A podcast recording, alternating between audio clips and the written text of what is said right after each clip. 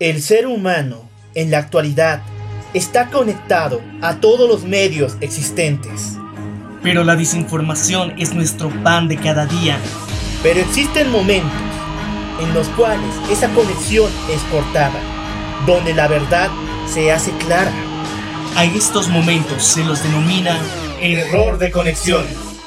Bienvenidos a la verdad sin filtro. Muy buenas, yo soy el Loco Alf, me encuentro con mi compañero Maniac. Y bueno, estamos dando desglose a todo el ambiente político, social y también económico que pasó esta semana en Latinoamérica y también en el mundo. Principalmente vamos a Canadá. ¿Por qué situación?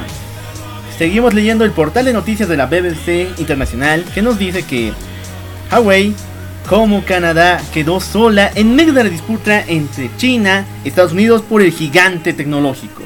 En medio de una disputa entre China y Estados Unidos, el arresto de la directora financiera de Huawei, Meng Wanzhou, a pedido de Washington, desató una crisis de relación chino-canadiense, atrapada entre dos superpotencias. ¿Cuáles son las opciones de Canadá? Cuando Wenran Young se enteró de, de que Canadá contenió a Meng, supo que había problemas. Según dijo la BBC, el miembro del Instituto de Investigaciones Asiáticas de la Universidad British Columbia de Canadá, Yang predijo que el arresto de la ejecutiva de China el 1 de diciembre podría descontrolarse y causar un daño permanente a la dedicada relación entre Canadá, China y los Estados Unidos. Wow.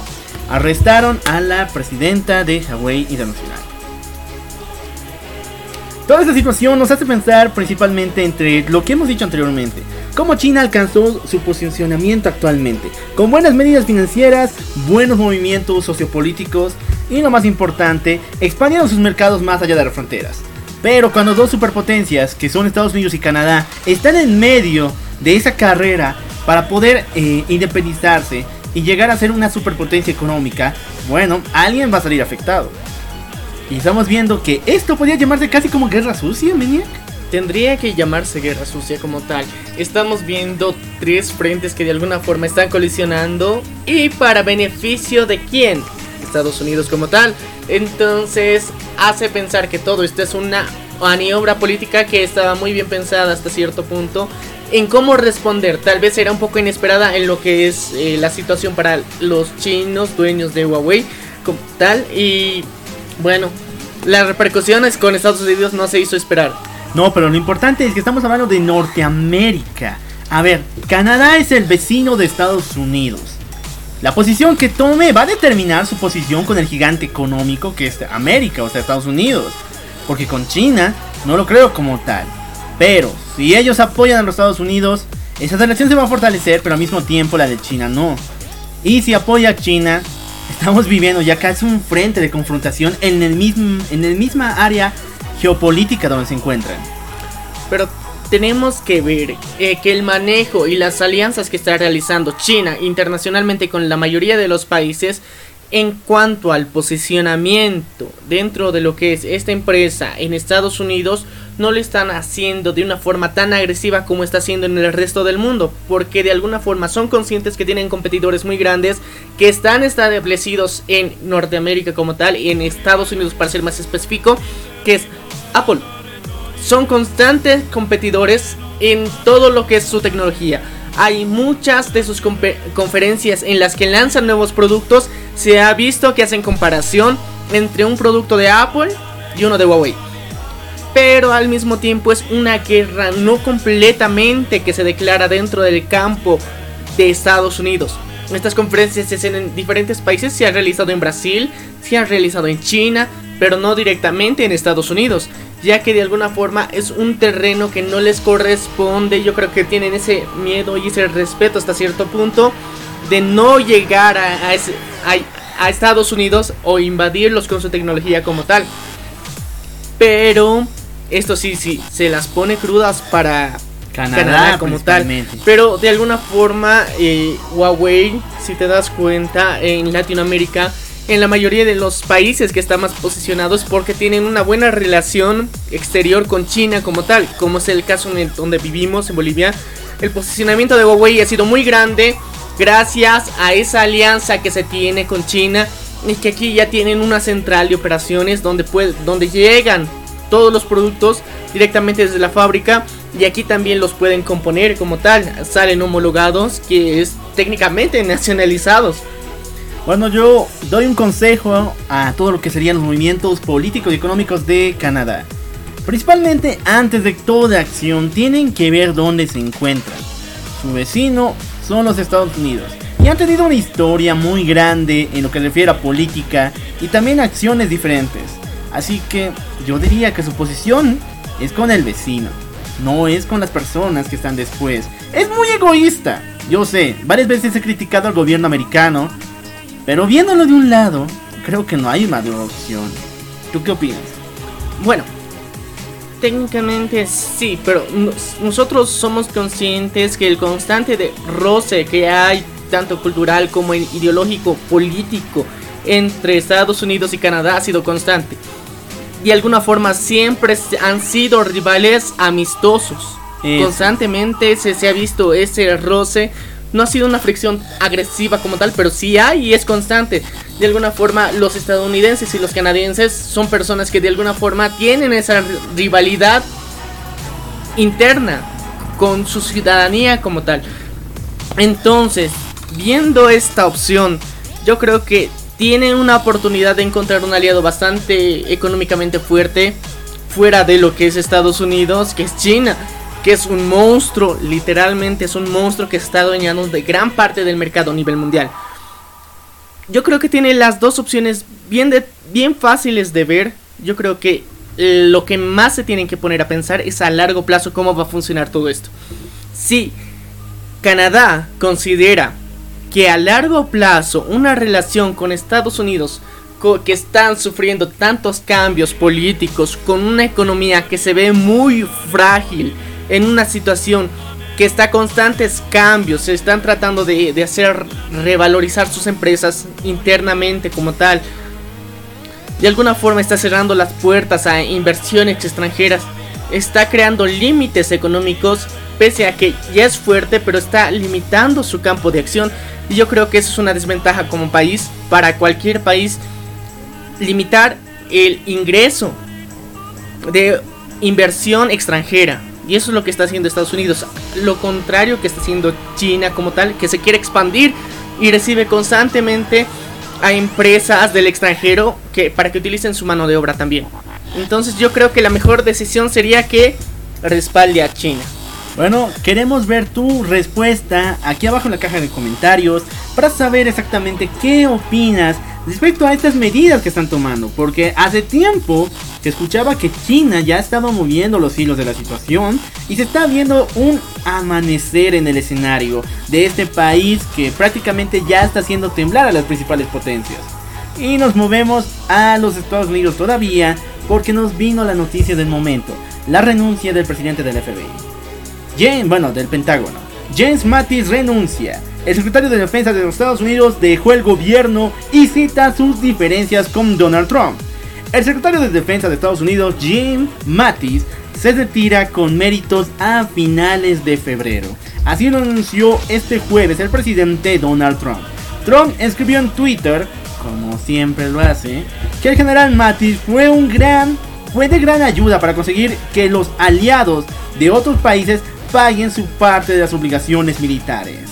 El mandatario no nombró al sucesor, pero añadió que elegirá a uno próximamente. Durante el mandato de Jim se han logrado enormes progresos, especialmente con respecto a la compra de nuevos equipos de combate. Fue lo único que destacó y también dijo, el general Mattis me ayudó mucho a conseguir que los aliados y otros países paguen su parte de las obligaciones militares. Un nuevo secretario de defensa será nombrado en breve, Agradezco enormemente a Jim todo su servicio. Wow. A ver, en cuando Donald Trump entró a la presidencia, entró con un mensaje completamente mmm, ultraderechista, el cual decía que había que fortalecer las bases internas de Norteamérica, pero nunca, en pocas ocasiones, enfatizó realmente lo que eh, está analizando las operaciones militares en sus países. Y cada vez que lo hacía, cada vez que nombraba las posiciones en Siria o en otros países, incluso las bases militares que tienen establecidas, él respondía con total violencia. Y hasta aseguraba que debían aglomerar y aumentar la potencia de ataque en estas zonas.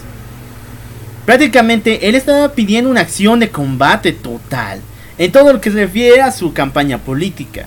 Pero una vez que él ingresó a la política, se hizo el sueño de Obama realidad. Que era que los Estados Unidos dejaran y empezaran a retirarse de Siria, lo que está pasando actualmente. Entonces, yo en pocas palabras pienso que las acciones que han tomado en los gobiernos liberales han causado este retiro de las Fuerzas Armadas de Siria prácticamente y esto no le agrada al señor Trump. Así que alguien tiene que pagar. Alguien tiene que ir por los platos rotos. Tiene que rodar las cabezas.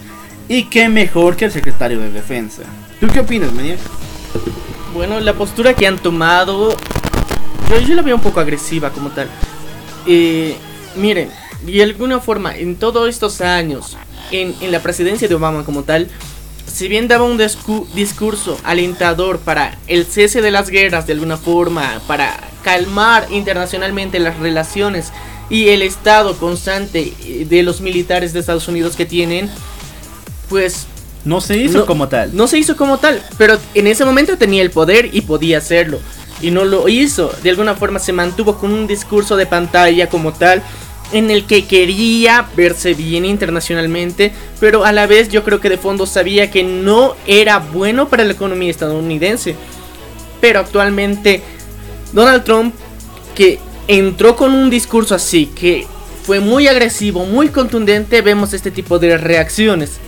¿Te das cuenta que es algo muy contradictorio? Exactamente, lo que estaba comentando. Él dijo que aumentáramos la fuerza de ataque, los movimientos y prácticamente le agradece al Señor por comprar equipamiento y prácticamente por hacer, como en sus palabras dijo, que los que se beneficiaron de esto paguen toda la ayuda que recibieron los Estados Unidos. Es un mensaje aguerrido, es un mensaje demasiado fuerte, pero al mismo tiempo refleja lo que él estaba postulando en su campaña, pero las acciones muestran otra cosa. Ya están retirándose de, su, de, Siria. Y esto no lo va a cambiar nadie. Es que, mira, yo considero que dentro de Estados Unidos, si bien el presidente quiere mostrarse como un líder dentro de las decisiones, en lo militar hay otros poderes que están dominando aparte del del presidente como tal. Porque por eso mismo, mire, su discurso va a este lado, los hechos van a otro lado. Él ha tratado en todo este tiempo que su discurso vayan con sus actos.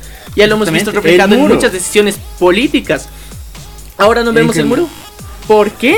Porque no hay financiamiento y todavía les falta plata. Y yo considero que esa es la situación actual en la que se encuentra Estados Unidos. Por eso no puede cumplir sus mayores promesas.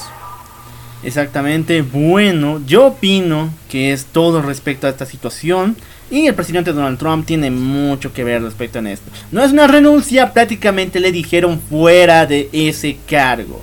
Vamos a conseguir a alguien que esté más alienado al pensamiento del señor presidente Donald Trump.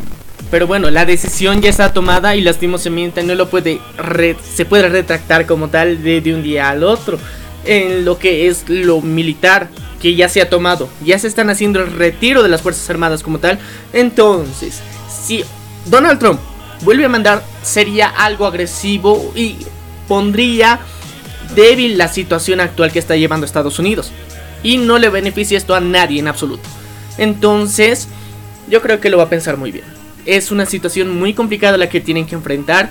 Y esto está mostrando pequeños rasgos de debilidad en lo que es su política actual. Mostramos que no todas las personas están siguiendo la línea de Donald Trump dentro de lo que es el poder en general en Estados Unidos. Espero que lo mismo pase con Bolsonaro y con todos los líderes ultraderechas en, en prácticamente todo el mundo, porque, como lo dijo mi amigo Maniac, los hechos no van a respaldar las promesas que están lanzando, los planes que tienen no son de acuerdo a la situación que están viviendo sus países. Así que yo les deseo prácticamente lo peor. Perdón que lo diga así. Pero deseo que sus países se normalicen y que puedan vivir en una época como lo que realmente tienen que ser. Un auge de ellos mismos pero sin ir en, en contra de los extranjeros. Bueno. bueno, es uno de los pasos más que ha pasado. De alguna forma la ultraderecha, si bien es la otra cara de la moneda del socialismo, tampoco es efectiva. Hay que decirlo como tal. Exactamente. Y bueno, ahora sí pasamos con lo que a todo el mundo le encanta de este canal. Son las teorías conspirativas. Y aquí Menia va a sonrojarse porque se trata de uno de sus planetas más hermosos, Marte. Marte, la fascinante imágenes de un cráter de hielo en el planeta rojo. El polo norte de la Tierra es famoso por el hielo y la nieve en sus paisajes. Pero tal como revela estas imágenes, la Tierra no es el único planeta con paisajes helados. Es el cráter de Kreover, cercano al polo norte de Marte, fotografiado por la misión Mars Express de la agencia espacial ESA. El cráter mide 82 kilómetros de ancho y está lleno de hielo de un kilómetro de espesor. Bueno, yo creo que como todas las misiones que se están tratando de realizar de manera interplatanaria, porque literalmente es eso. Platanaria. Interplatanaria, bueno, hay que decirlo como tal. Y bueno, misiones espaciales para que te sientas más cómodo. Por favor. en todas las misiones. ¿Cómo eran? Espaciales. En, todas las misiones espaciales que se están realizando últimamente, hemos visto que no se le está realizando como, con mucha frecuencia como tal. Porque los medios y recursos que se utilizan para la misma son muy complicados y son limitados, limitados demasiado. Limitados y a la vez muy grandes, son muy exorbitantes para cualquier economía y cualquier país que quiera lanzar uno de estos bueno, transbordadores espaciales como tal, requiere un gasto muy grande. Entonces, de alguna forma, lo que se ha buscado invertir actualmente ha sido en satélites, en misiones en las que se envía robots y que están orbitando constantemente, llegan a una estación espacial, recargan gasolina y continúan. Entonces, hemos visto ahora una gran auge como tal de, estas imágenes ya en 4K gracias a la tecnología que podemos tener y podemos darnos cuenta de las maravillas de las que estamos rodeados.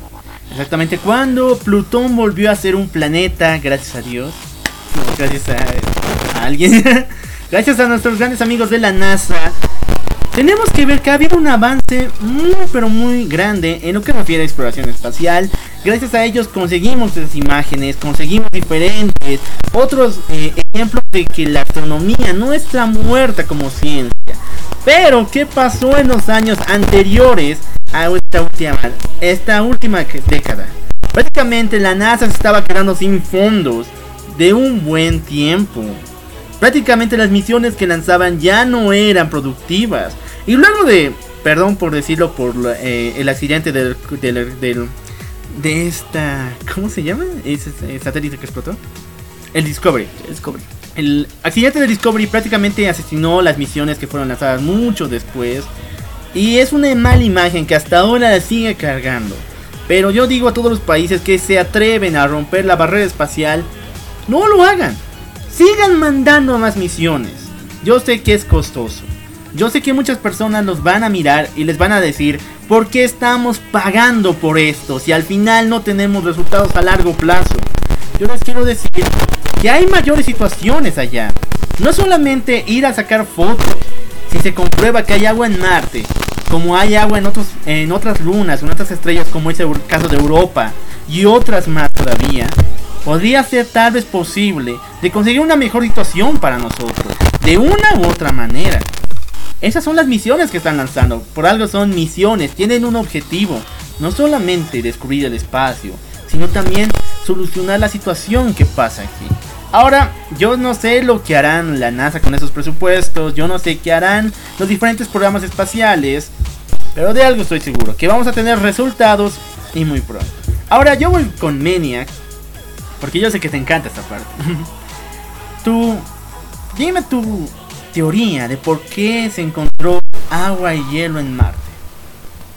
Bueno, se encontró hielo, no se encontró agua como tal, pero es un estado de la materia del agua. Entonces hay esperanzas como Bueno, tenemos que reconocer que estamos rodeados de bastantes planetas, la Vía Láctea es muy grande y no podemos descartar la existencia de vida en otros planetas. Es muy egoísta pensar que nosotros somos los únicos en el universo. Tenemos que ser conscientes que ya estamos pudiendo explorar de manera más real y podemos verlo en mejor calidad, que es lo más interesante, porque antes solamente veíamos puntitos que podían ser creados en la actualidad con Photoshop en muy mala calidad. Pero actualmente tenemos imágenes muy nítidas de lo hermoso y vasto que es el universo. Esto nos pone a reflexionar y tenemos que quitar esa, ese egoísmo como tal que tenemos que de alguna forma nosotros somos los únicos en el universo, este mundo es el único que tiene vida como tal. Y preguntarnos que sí, puede ser que haya vida más allá de estos límites de la Vía Láctea, más allá de nuestro sistema solar, porque hemos podido ver el movimiento que hay constantemente de diferentes estrellas como el Sol, diferentes sistemas planetarios en los cuales se nota y, y es muy muy probable que haya vida, porque reúnen las condiciones de una bioatmósfera en la que se puede generar vida. Ahora, reflexionemos en lo que es Marte. En la actualidad hemos podido ver con mejor calidad los surcos que hay dentro de la Tierra, de, bueno, dentro del espacio marciano, espacio marciano. Del espacio marciano y de su suelo como tal. Entonces esto nos hace ver que si, si bien puedes llegar a ser un lugar habitable, y actualmente yo creo que contamos con la tecnología adecuada para mandar una misión en la cual se pueda tratar de colonizar, como se dice, como se dice desde la época de las conquistas, eh, colonizar Marte. Hay muchas probabilidades de que si bien la atmósfera no sea muy tolerable para nosotros, pero podamos mandar una misión la cual se pueda adaptar a este lugar. Y sería muy interesante verlo porque Elon Musk está trabajando en mandar una misión a Marte precisamente. Y ahora al encontrar que y verificar que se encuentra más de un kilómetro de agua en Marte, esto aumenta la expectativa por la misión que quiere mandar en el, en el 2020, para ser más exacto. Entonces, yo creo que ya estamos entrando en una era de exploración espacial, pero ya más agresiva, más fuerte y los recursos están aumentando para hacer esto posible. Pero a la vez esto es malo, yo lo considero un poco malo porque no hemos terminado de explorar nuestro propio planeta y queremos ir a otro. Esa parte quería tocar. Hemos podido llegar a la luna, hemos podido lanzar satélites y robots a Marte para saber cómo es la situación allá, pero hasta el día de hoy no hemos podido bajar de los 10 kilómetros de que nos lleva el mar profundo. En las profundidades del mar hay otro mundo.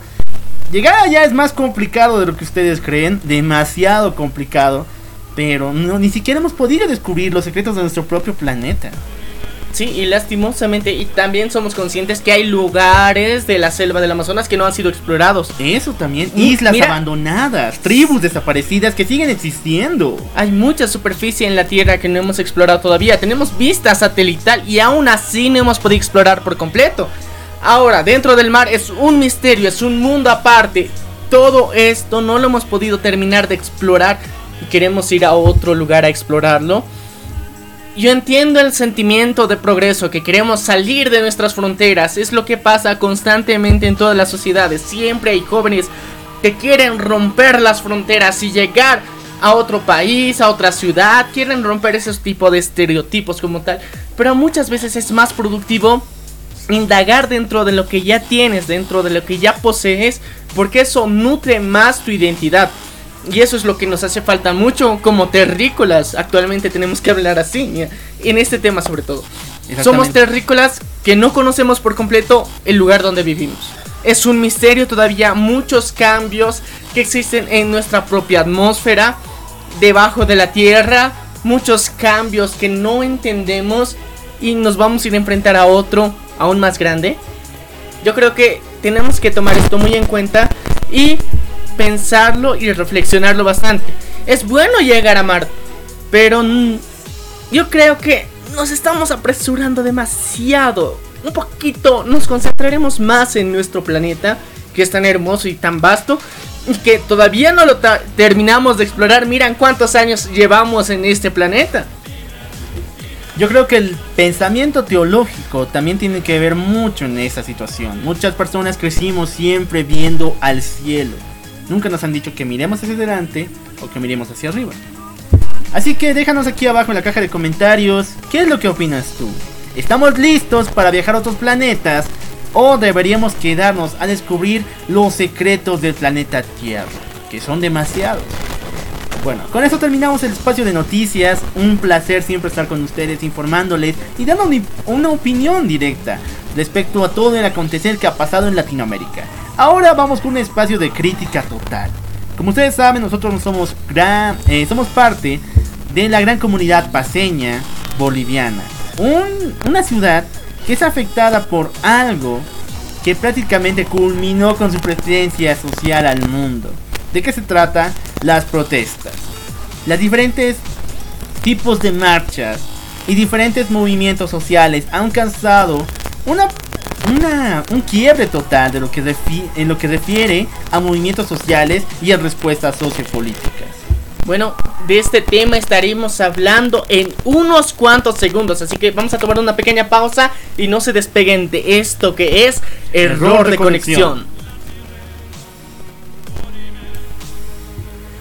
Bueno, ya hemos regresado a esto que es error, de, conexión. Así que vamos a estar hablando de este tema que nos ha parecido muy importante, más que todo en el lugar geográfico que nos encontramos, que es muy conflictivo, porque nos encontramos en la sede de gobierno de Bolivia. Yo opino o yo pregunto, ¿en todas las sedes de gobierno pasa esto? Porque cuando pasó en Chile, en diferentes eh, tiempos de la historia, en los años 70, 80, terminó en una total masacre, lo cual ocasionó un trauma total a la comunidad chilena, que actualmente una protesta es recibida de forma más violenta de lo que ustedes pueden creer. Prácticamente, y esto lo, he dicho, lo digo con mucho pesar, la comunidad chilena no tiene muchas oportunidades de expresar lo que tienen. ¿Por qué? Porque el trauma sigue vigente, las heridas no han, no han cicatrizado después de vivir tantos años de horror, porque las, las, las protestas fueron recibidas de esa forma, de movimientos muy pero muy violentos. Bueno, ahora vamos a ponerles un poquito en contexto de lo que nos encontramos en la ciudad de La Paz. Constantemente tenemos esto que son manifestaciones de protesta de diferentes sectores sociales, ya sean de grupos sociales de trabajo ideológicos como tal, de grupos políticos. Eh, políticos, laborales, también socioeconómicos y al mismo tiempo también culturales. Porque incluso vemos las protestas de mujeres creando, de otros grupos, la comunidad LGTB y wow, es demasiado. E, es constante este tipo de manifestaciones.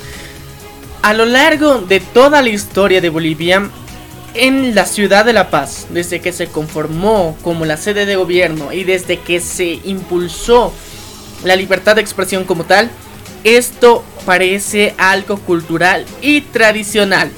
Es muy gracioso si lo llegamos a pensar, que se ha vuelto una costumbre y tradición que cada semana haya al menos una marcha de protesta por algo o por cualquier cosa. Yo tengo un dato histórico muy interesante. La ciudad de La Paz fue construida y creada por un conflicto como tal. Recordemos que en los tiempos de Pedro Almagro y también de Alonso de Mendoza hubo un conflicto entre la comunidad peruana, que en ese tiempo era peruana, y también la comunidad de los bajos de Chuquisaca. Hubo tal fuerte, tal pelea, que al espacio donde se realizó la paz, el tratado entre ambos que no se iban a lastimar más, ¿cómo se le conoció? La ciudad de Nuestra Señora de la Paz. ¿Y cuál fue el lema con el que entraron? Los discores en concordia, en paz y amor fundaron, y pueblo de paz fundaron para perpetua memoria. Y yo quiero agarrarme de ese tema porque de ese nombre viene toda esta eh, situación que estamos viviendo actualmente. Los discores en concordia. Siempre va a haber discordancia en esta ciudad. Y no sé por qué. Desde su inicio nació como un conflicto en espacio de guerra, de batalla, y hoy en día no ha mostrado otra cara. Bueno, de alguna forma la representación y la intención con la que fue fundada fue buscar en la paz, un lugar donde se trataban los conflictos entre dos frentes. Y históricamente hasta la actualidad estamos viviendo en eso. En la ciudad que constantemente ve frentes que chocan, constantemente. Ya sea en movilizaciones, marchas de protesta o muchas veces en protesta como es la huelga de hambre, la marcha de brazos caídos como tal de trabajadores muchas veces y también en muchos debates que, que son muy agresivos muchas veces, pero yo creo que todo esto se busca hacer en pro de la paz, en la ciudad de la paz. Exactamente. Bueno, a ver, ahora hay que tomar los puntos a favor. Como ya les había explicado, en otros países es muy pero muy poca la presencia de los movimientos sociales que se atreven a lanzar huelgas o diferentes otras movilizaciones. ¿Por qué? Porque el gobierno está armado hasta los dientes. Incluso hay países como Dinamarca, donde si te protestas por una u otra razón, eh, la policía tiene derecho a disparar a matar. Es una lástima. Pero bueno. Yo creo que el, el conflicto geopolítico que generalmente afectan cada, cada cultura como tal, entonces ha, ha llegado a influenciar en las decisiones actuales con respecto a las manifestaciones. En muchos países las manifestaciones han sido muy negativas. Cada vez que han llegado a realizarse manifestaciones han sido en pro de la destrucción y el caos social para ese tipo de situaciones, esos traumas que ha generado en muchas sociedades, están en contra de esto. Pero en cambio en esta ciudad que constantemente se vive este tipo de situaciones, ya hasta cierto punto se vuelve costumbre. Por ejemplo, te, pongo un caso.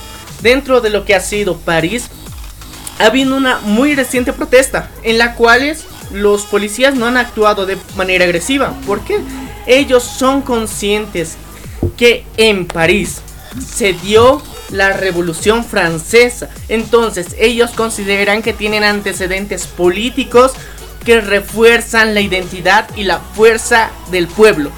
Entonces ellos no se niegan a este tipo de manifestaciones. Simplemente se mantienen ahí atentos como una forma más de expresar la disconformidad que existe dentro de la sociedad.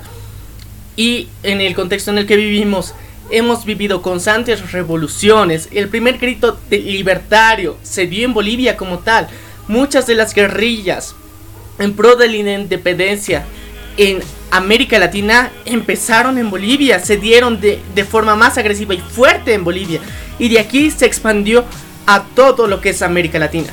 Entonces yo creo que con estos antecedentes tenemos claro que culturalmente sí tenemos un refuerzo de todo esto hacia la cultura actual en la que vivimos. Exactamente, volvemos con los pros de estas manifestaciones y movilizaciones. Primeramente yo argumentaría que esto permite un cambio, sinceramente, de una u otra forma. Aquí en La Paz hemos vivido situaciones muy difíciles, ¿para qué decir? E incluso los vecinos han tenido que movilizarse por N u X razón. Lamento mucho por los de la compañía Natex porque en su caso no había mayor solución. Lo disculpo mucho. Pero en muchas situaciones, en muchas movilizaciones, se ha podido hacer el cambio que ellos deseaban.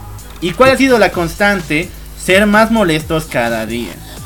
Tener mayor presión social sobre el gobierno a turno y al final soltaron o por lo menos llegaron a un cuarto intermedio entre ambas intenciones. Bueno, también tenemos que reconocer que los últimos años las manifestaciones sociales que han, que han venido sucediendo han bajado el nivel de agresión que hubo a un principio del actual gobierno. De alguna forma, muchos sectores sociales se sienten poco más tranquilos comparado con anteriores, por ejemplo en el gobierno de Sánchez de Lozada como tal, hubo manifestaciones muy agresivas, muy fuertes porque la molestia del pueblo y la sociedad en general era muy grande. Y los disturbios constantemente fueron agresivos constantemente y no solamente en el departamento de La Paz, sino en muchos departamentos como en Cochabamba, Chuquisaca, en los que se vio violencia extrema utilizada. Entonces, eh, en, base a esto y a los antecedentes que tenemos, hemos, tenemos que reconocer que sí ha bajado un poco estos índices de agresividad dentro de estas marchas. Pero esto está renaciendo con este grandioso dilema de las próximas elecciones. Y es algo que tenemos que ver constantemente. Lo que pasó el pasado 6 de diciembre es una realidad muy clara de, de cómo se está transformando este movimiento socialista que, que, se posicionó en el poder así y actualmente de alguna forma estamos viendo su retroceso. Eh, también tenemos que evaluar que los sectores sociales, muchos aseguran que han sido comprados por el gobierno de turno actual. Entonces, ¿de alguna forma eso ha disminuido las marchas? No. Se han levantado nuevos sectores sociales que están en contra del gobierno actual, que están manifestándose constantemente y que actualmente estamos viendo protestas cada vez más esporádicas. Antes podíamos prever porque se decían las manifestaciones la vamos a realizar la siguiente semana el día martes, un paro de 24 horas. Actualmente generan huelgas de hambre, protestas en las calles esporádicas, son planeadas internamente y de repente salen. Entonces crea un ambiente de tensión bastante grande. Ha habido muchas agresiones entre los frentes políticos que están actualmente de derecha e izquierda, que han llegado insultos, agresiones, golpes, muchas veces parecían ya linchamientos. Ahora, tenemos que reflexionar. ¿Es bueno por completo este tipo de manifestaciones? ¿Generan un cambio real dentro de la situación social de un país? ¿O son simplemente parte del capricho colectivo? ¿Qué opinas, Locual? Bueno, como yo te había comentado, siempre eh, he tenido un lema, una situación que me viene siempre a la cabeza. ¿Las piedras sentirán dolor? No lo sabes porque nunca te lo han dicho, ¿verdad? Lo mismo pasa con un pueblo. Cuando un pueblo tiene necesidades, no siempre la va a mostrar de una u otra forma. Incluso a veces no lo va a hacer. ¿Por qué? Porque las fuerzas que se levantan sobre ellos, la superestructura que se alza, eh, niveles económicos, empresas, el gobierno de turno, todo eso se le impide al pueblo expresarse como tal. Y a veces solo existe una forma de cómo hacerlo, y esa forma es por medio de la protesta. Es por medio de su derecho a exigir mejor situación. Yo sé que no ha resultado. En muchas ocasiones ha sido solo un capricho personal de un grupo que se ha puesto a hacer barbaridades por N o X razón que al final ni siquiera ha solucionado nada. Pero por lo menos el mensaje fue dado. Eso es lo que yo opino. Tiene un gran punto a favor. Y yo hasta cierto punto pienso que siempre va a haber un resultado de una u otra forma. Sí, es... Bueno, yo considero que de alguna forma las manifestaciones que se realizan bajo un objetivo claro, preciso y bajo una organización adecuada son escuchadas, atendidas y funcionales como tal. Pero dentro de nuestra sociedad Vamos a tomar como antecedente los últimos hechos que han pasado durante los últimos meses.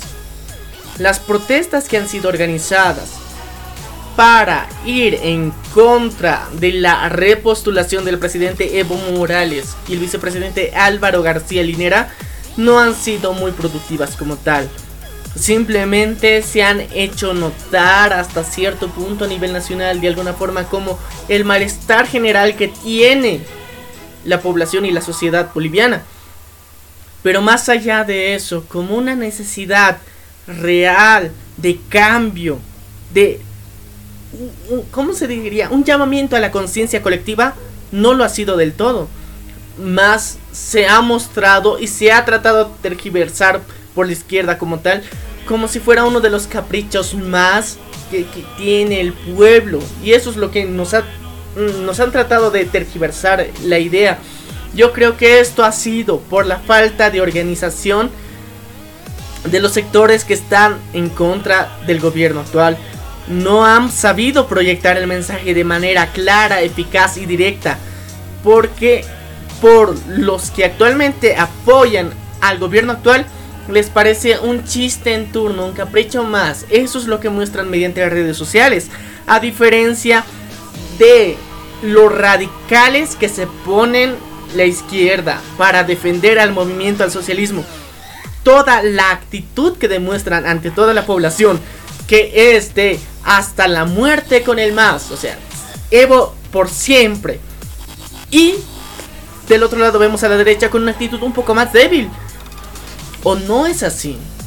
Yo creo que muchos de los medios de comunicación están utilizando este tipo, esta pequeña debilidad que han encontrado para tergiversar la información y la forma en la que nos está llegando a nosotros. Exactamente, bueno, los medios tienen mucho que ver en esto, prácticamente porque la mayoría apoya al Estado, apoya al gobierno y de una u otra forma siempre han mostrado esto y el mensaje fue transgiversado. Pero en resumen general yo diría que la única solución que tenemos, yo sé que es molesto y prácticamente no tiene resultado, pero siempre es importante saber esa, esa situación. Ahora vamos con los contra.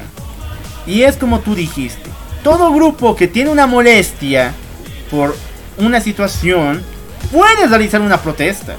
Puede hacer que la ciudad deje de moverse por un día entero solo para cumplir un capricho. Y esto lo digo sinceramente porque prácticamente tu amigo que tienes alguna molestia en tu colegio, en tu universidad, puedes hacerlo. Pero ¿a cuántas personas estás arruinando el día por tus acciones? Tenemos que ver también que en, nuestro contexto como tal, dentro de nuestra ciudad, las calles como tal no tienen una capacidad para albergar a los vehículos y tomar anexos o atajos en situaciones de protesta. Estamos reducidos a las pequeñas calles muchas veces de un solo sentido. Y el parque eh, automotor sigue creciendo cada año. Y eso es otro punto muy importante que ya habíamos tratado anteriormente. Bueno. Y las marchas no ayudan al progreso. Muchas personas se ven afectadas en su puesto laboral por estas marchas que constantemente lo hacen. Muchas veces las más agresivas que se ha visto en los últimos años han sido de los universitarios que son considerados que ellos no trabajan, no tienen nada que hacer supuestamente durante todo el, día y se ponen a protestar en las calles interfiriendo el trabajo de personas que sí trabajan. Ahora, lo que yo siempre, a mí en lo personal me ha molestado bastante, es, por ejemplo, que la UPEA, una universidad que se encuentra en la ciudad del Alto, llegue hasta la ciudad de La Paz para protestar sobre su infraestructura, sobre cómo se sienten interiormente, digamos, eh, con los docentes, con los maestros, con la inversión que se hace en esta universidad, pero vienen a protestar a la ciudad de La Paz. Es algo que no tiene sentido para nada. La ciudad en la que ellos se encuentran es la en la que deberían protestar. Yo acepto que hay problemas que son interdepartamentales o afectan un departamento en específico por completo y lleguen hasta la ciudad de La Paz a protestar contra él. Pero si te encuentras en la ciudad del Alto y bajas aquí para resolver un problema que se tendría que resolver en tu ciudad, no tiene sentido.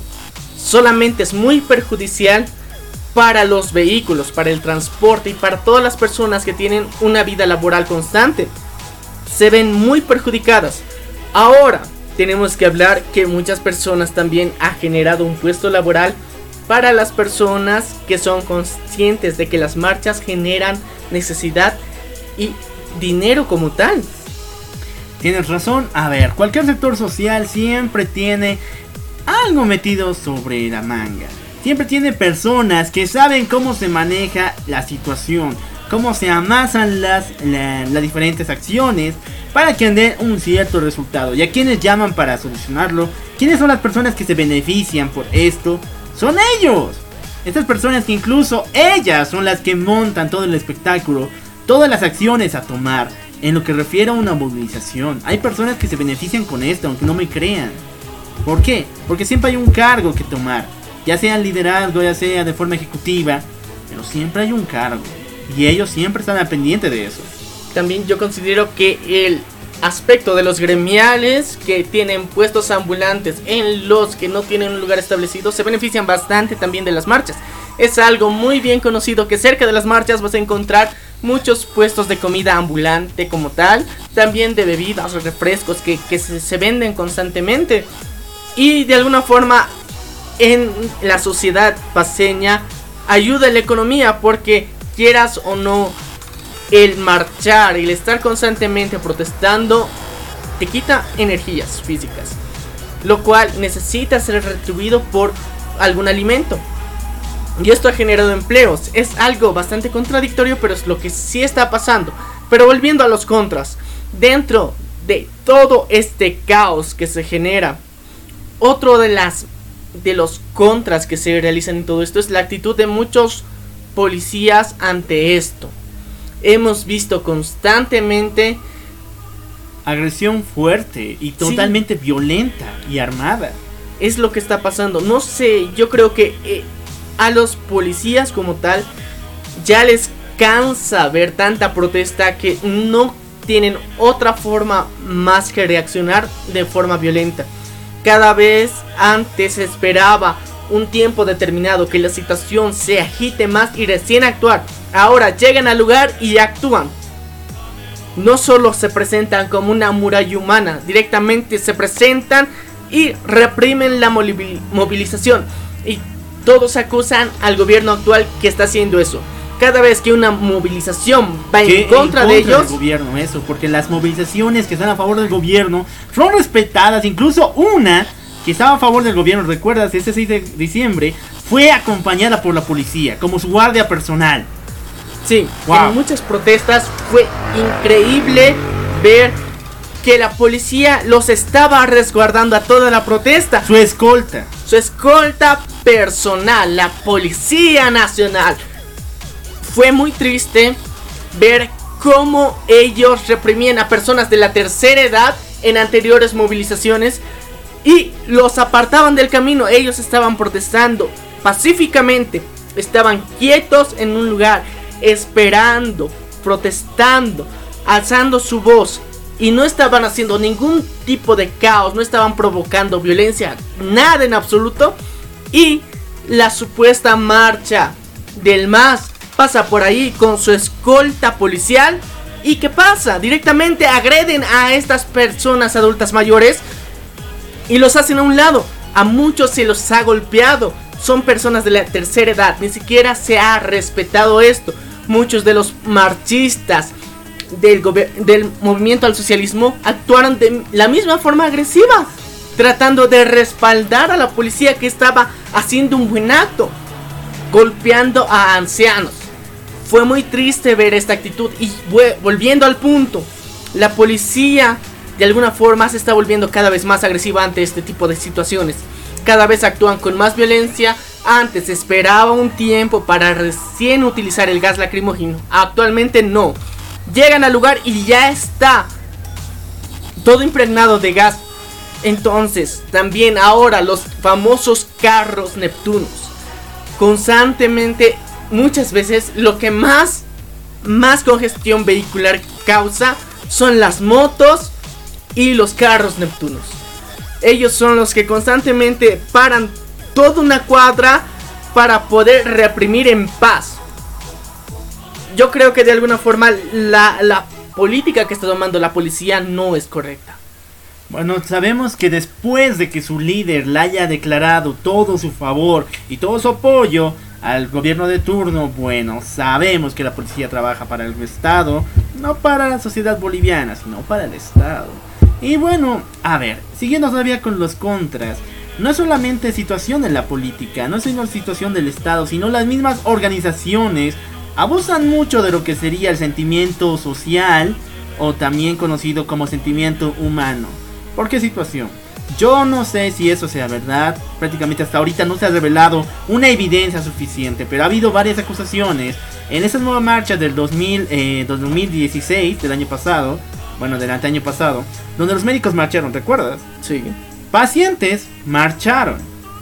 Ahora, no se sabe todavía con ciencia exacta si ellos fueron a marchar por ellos mismos o también fueron empujados por las situaciones o por las intenciones médicas.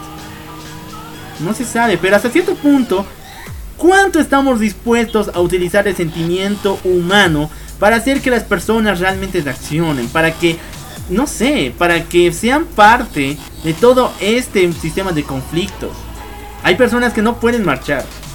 Personas de la tercera edad, niños, pacientes enfermos. Pero los vemos marchando. ¿Por qué hacen eso los sectores? Quieren entrar al, carácter humano, al espíritu como tal. Pero no lo logran, más bien logran que la sociedad lo siga despreciando. Yo creo que se han tomado a veces medidas muy extremas y muy estúpidas en lo personal. Muchas veces se han utilizado, por ejemplo, las crucifixiones humanas. No aportan nada a un sentimiento real en el que te conmueva ver una persona que se está crucificando. Hubo una época en el pasado en la que sí sentías compasión por la persona que estaba haciendo, sentías que sus ideales eran fuertes. Ahora es cosa de todos los días. De alguna forma, cada semana alguien cree que con este tipo de medidas va a solucionar un problema. Y lastimosamente parece que haciendo un berrinche van a ser escuchados. Y no es bueno esto, no se llega a hacer pláticas. Se cierran muchos grupos y sectores sociales en un discurso para ellos mismos. No vamos a ceder ante el gobierno, no vamos a tener ningún tipo de conversaciones, vamos a hacer respetar nuestros derechos. Pero sus derechos están agrediendo derechos de otras personas. Ellos no se ponen a pensar en este tipo de situaciones, quieren que se respete sus derechos a costa de otros derechos, y lo cual no está bien. Muchos sectores sociales son muy agresivos respecto a esto. Recientemente, actualmente, hemos visto que en una época como la que vivimos actualmente, muy paseña, navideña al mismo tiempo, en la que vivimos una época de amor, calidad, vida, familia, los mejores valores salen en este momento. Pero ¿Qué pasó actualmente en la ciudad de La Paz? Había una feria en el atrio de la UNSA, la cual se estaba llevando a cabo durante cinco días, si no me equivoco.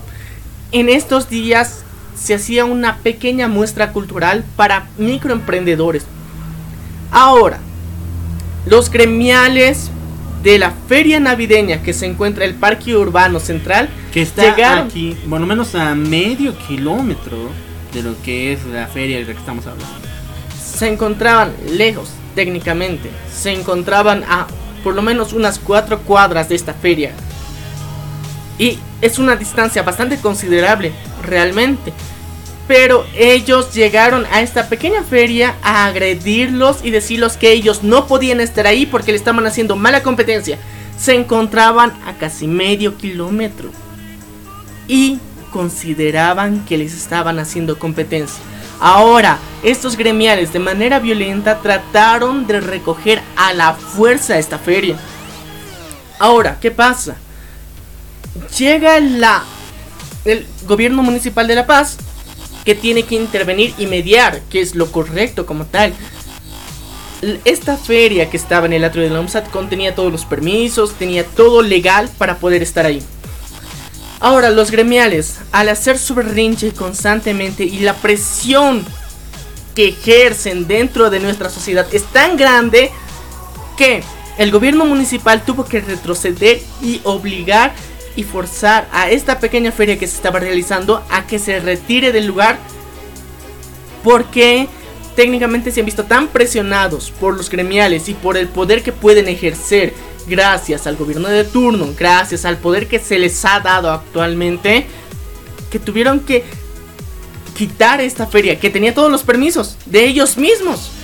O sea, es increíble el nivel de, comportamiento agresivo que tiene esta sociedad, de, tanta, de tantas marchas, movilizaciones, se genera eso, un comportamiento agresivo dentro de nuestra misma sociedad, en la que si se ves uno de tus derechos, libertades, dañado en un mínimo por ciento, tienes todo el derecho de agredir a otra persona.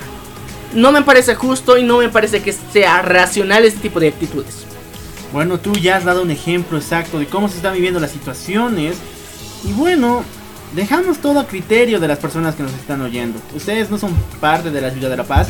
Si lo son, por favor, déjenlo aquí abajo en los comentarios. y cuéntenos si alguna vez han tenido una experiencia como la que hemos relatado. Prácticamente hemos dicho, esta ciudad nació del conflicto, pero alcanzó la paz, alcanzó un de acuerdo que le llevó a construir una ciudad increíble. Pero esas raíces siguen ahí y hasta ahora no hemos conseguido una, una razón o un objetivo para el cual unirnos otra vez. Siempre estamos en disputa, siempre queremos ver mal al vecino, hacerlo caer. Y hasta que eso no esté completo, la ciudad jamás va a ser una ciudad maravillosa como nos pintan. Lo siento mucho, pero eso es lo que es. Y déjanlo aquí abajo en los comentarios si es que tu ciudad es tan alocada como esta. Bueno, ahora es momento de irnos ha sido muy interesante hablar de este tema. Hemos tratado de mostrarles los diferentes puntos en los que nosotros estamos viviendo constantemente. Y yo creo que lo más importante es que tú tomes tu propia opinión respecto a toda esta situación. Es muy importante lo que él nos ha recalcado como tal. Nuestro querido local nos ha dado un relato histórico cómo ha nacido esta ciudad. Y es bastante gracioso. Yo creo que si eres de otro país te vas a sentir muy cómico a este tipo de situación. Por nosotros que vivimos aquí, es nuestro pan de cada día. Bueno, esto ha sido Error de Conexión. Espero que nos sigas a través de esta plataforma. Y recuerda, si tienes algún comentario, quieres lanzar tu odio, quieres lanzar amor y abrazos, déjalo aquí abajo en los comentarios. Yo soy el Loco Al, estoy junto a Mania. Y esto fue Error, de, conexión. Nos vemos a la próxima.